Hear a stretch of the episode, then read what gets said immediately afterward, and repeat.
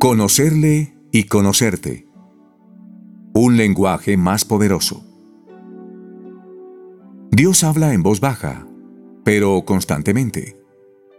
En la Sagrada Escritura, especialmente en los Evangelios, y también a través de nuestro interior.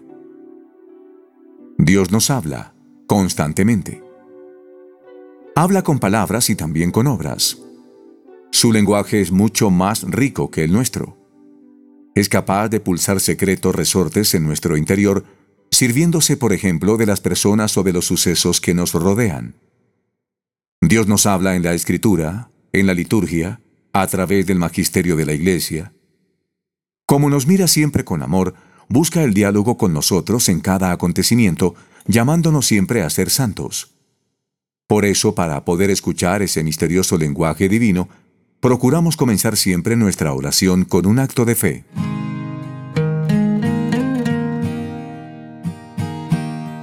Desde dentro.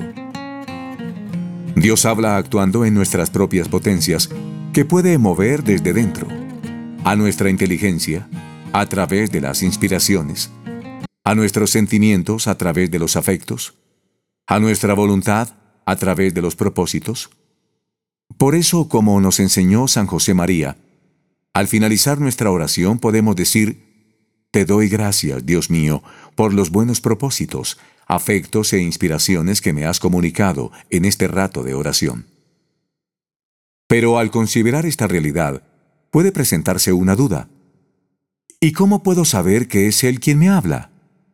¿Cómo puedo saber que esos propósitos, afectos e inspiraciones no son simples ocurrencias, deseos y sentimientos míos? La respuesta no es fácil. Orar es un arte que se aprende con el paso del tiempo y con la ayuda de la dirección espiritual. Pero sí podemos decir que viene de Dios todo lo que nos lleva a amar más a Él y a los demás, a cumplir su voluntad, también cuando implica sacrificio y generosidad. Son muchas las personas habituadas a orar que pueden decir, en mi oración pienso las mismas cosas que pienso a lo largo del día, pero con una diferencia. Al terminar siempre lo hago con un, pero no se haga mi voluntad sino la tuya, en el corazón. Y eso no me pasa en los otros momentos. Dios habla muchas veces directamente al corazón, cuyo lenguaje conoce como nadie. Lo hace a través de deseos profundos que Él mismo siembra. Por eso escuchar a Dios muchas veces consiste en bucear en el propio corazón y tener la valentía de poner ante Él nuestros anhelos con la intención de discernir lo que nos lleva a cumplir su voluntad y lo que no. ¿Qué deseo realmente? ¿Por qué? ¿De dónde vienen estos impulsos? ¿A dónde me conducen? ¿Estoy engañándome fingiendo que no están ahí e ignorándolos? Ante estas preguntas normales en quien quiere vivir una vida de oración, el Papa Francisco nos recomienda. Para no equivocarse hay que preguntarse, ¿me conozco a mí mismo, más allá de las apariencias o de mis sensaciones? ¿Conozco lo que alegra o entristece mi corazón? Además de hablar a nuestro corazón y a nuestra inteligencia, Dios también lo hace por medio de nuestros sentidos internos. Habla a nuestra imaginación, suscitando una escena o una imagen, y habla a nuestra memoria, trayendo un recuerdo o unas palabras que pueden ser una respuesta a nuestra oración o una indicación de sus deseos. Así, por ejemplo, le ocurrió a San José María el 8 de septiembre de 1931. Estaba rezando en la iglesia del patronato de enfermos sin muchas ganas, como él mismo nos dice, con la imaginación suelta. Cuando me di cuenta de que, sin querer, repetía unas palabras latinas en las que nunca me fijé y que no tenía por qué guardar en la memoria. Aún ahora, para recordarlas, necesitaré leerlas en la cuartilla que siempre llevo en mi bolsillo para apuntar lo que Dios quiere. Instintivamente, llevado de la costumbre, anoté allí mismo en el presbiterio la frase sin darle importancia. Dicen así las palabras de la Escritura que encontré en mis labios. Et fuitecum in omnibus ubicunque ambulasti. Firmans regnum tum in eternum. Apliqué mi inteligencia al sentido de la frase, repitiéndola despacio.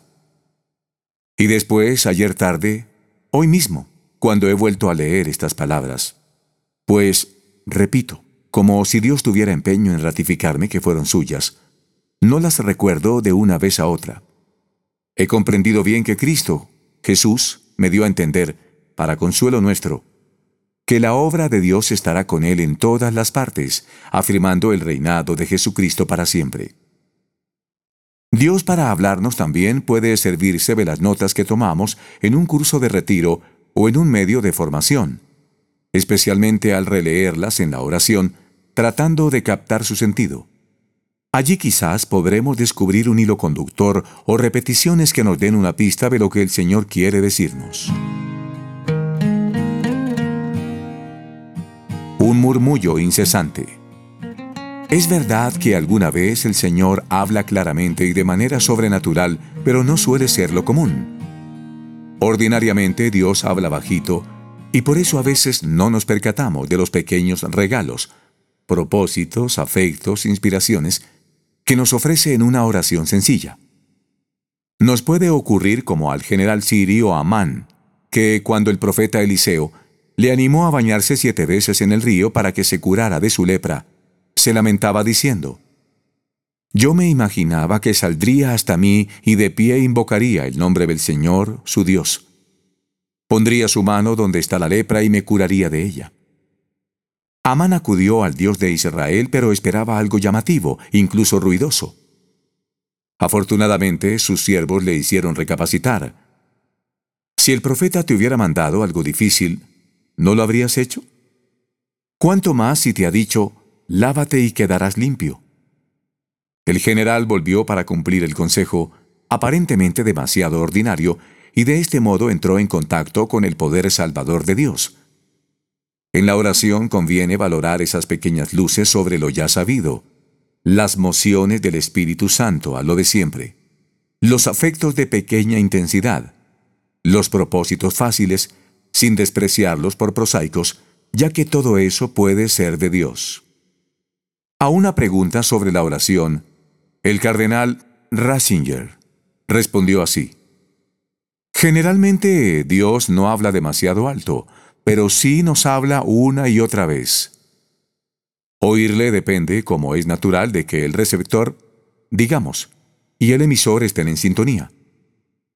Ahora en nuestro tiempo, con nuestro actual estilo de vida y forma de pensar, hay demasiadas interferencias entre los dos y sintonizar resulta particularmente difícil. Es obvio que Dios no habla demasiado alto, pero a lo largo de toda la vida, si nos habla por signos o sirviéndose de encuentros con otras personas. Basta simplemente con estar un poco atentos y no consentir que las cosas de fuera nos absorban completamente. Esta capacidad de atención tiene mucho que ver con el recogimiento interior, a veces también exterior, y es algo en que nos hemos de entrenar. Para percibir a Dios es necesario procurarnos momentos en los que pausamos el trajín cotidiano y afrontamos la fuerza de la soledad con Él. Necesitamos silencio. Lo cierto es que Dios nos habla de mil maneras. Puede ocurrir que estemos tan acostumbrados a sus dones que ya no nos demos cuenta que no le reconozcamos como ocurría a los paisanos de Jesús. ¿No es este el hijo del artesano? ¿No se llama su madre María y sus hermanos Santiago, José, Simón y Judas? ¿Y sus hermanas no viven entre nosotros? Hemos de pedir al Espíritu Santo que nos dilate las pupilas, nos abra los oídos, nos purifique el corazón y nos ilumine la conciencia para saber reconocer su murmullo incesante, ese rumor inmortal dentro de nosotros.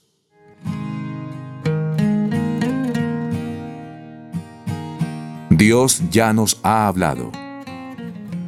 Cuando Jesús responde a los discípulos de Juan el Bautista enumerando sus signos, los ciegos ven y los cojos andan, los leprosos quedan limpios y los sordos oyen, los muertos resucitan y a los pobres se les anuncia el Evangelio. Está anunciando el cumplimiento de las antiguas profecías de la Sagrada Escritura sobre el Mesías. Y es que Dios nos ha hablado y nos habla a cada uno de manera eminente a través de la Sagrada Escritura. En los libros sagrados, el Padre que está en los cielos sale amorosamente al encuentro de sus hijos y conversa con ellos. Por eso la oración debe acompañar a la lectura de la Sagrada Escritura para que se entable un diálogo entre Dios y el hombre, porque a Él hablamos cuando oramos y a Él escuchamos cuando leemos las palabras divinas. Las palabras de la Biblia no solo son inspiradas por Dios, son también inspiradoras de Dios. De manera especial escuchamos a Dios en los Evangelios que recogen las palabras y hechos de nuestro Señor Jesucristo. Así lo recalca el autor de la carta a los Hebreos. En diversos momentos y de muchos modos habló Dios en el pasado a nuestros padres por medio de los profetas. En estos últimos tiempos nos ha hablado por medio de su Hijo. San Agustín consideraba que el Evangelio era la boca de Cristo. Está asentado en el cielo, pero no deja de hablar en la tierra. Por eso nuestra oración vive de la meditación del Evangelio, leyendo, meditando, releyendo, grabando en la memoria, considerando una y otra vez sus palabras. Dios nos habla al corazón. San José María, siguiendo la tradición de la Iglesia, recomendaba continuamente escuchar a Dios a través de la meditación de los Evangelios. Yo te aconsejo que, en tu oración, intervengas en los pasajes del Evangelio como un personaje más. Primero te imaginas la escena o el misterio que te servirá para recogerte y meditar. Después aplicas el entendimiento para considerar aquel rasgo de la vida del Maestro, su corazón enternecido, su humildad, su pureza, su cumplimiento de la voluntad del Padre. Luego cuéntale lo que a ti en estas cosas te suele suceder, lo que te pasa, lo que te está ocurriendo. Permanece atento porque quizá Él querrá indicarte algo y surgirán esas mociones interiores, ese caer en la cuenta, esas reconvenciones. Nuestro esfuerzo se expresa en acciones concretas. Imaginar la escena, intervenir en los pasajes, considerar un rasgo del maestro, contarle lo que nos pasa, y le sigue esa posible respuesta de Dios, indicarnos tal o cual cosa, suscitar mociones interiores en nuestra alma, hacernos caer en la cuenta de algo. Así se construye el diálogo con Él. En otra ocasión, San José María también nos animaba a contemplar e imitar a Jesucristo con estas palabras. Sé tú un personaje en aquella trama divina y reacciona. Contempla los milagros de Cristo. Oye el flujo y el reflujo de la muchedumbre en torno a Él. Cambia palabras de amistad con los primeros doce. Mira al Señor a los ojos y enamórate de Él para ser tú otro Cristo. Contemplar, oír cambiar palabras de amistad, mirar. Son acciones que requieren despertar y poner en marcha nuestras facultades y sentidos, nuestra imaginación y nuestra inteligencia. Porque cada uno de nosotros está allí, en cada página del Evangelio. Cada escena, cada acto de Jesús está dando sentido e ilumina mi vida. Sus palabras se dirigen a mí y sostienen mi existencia.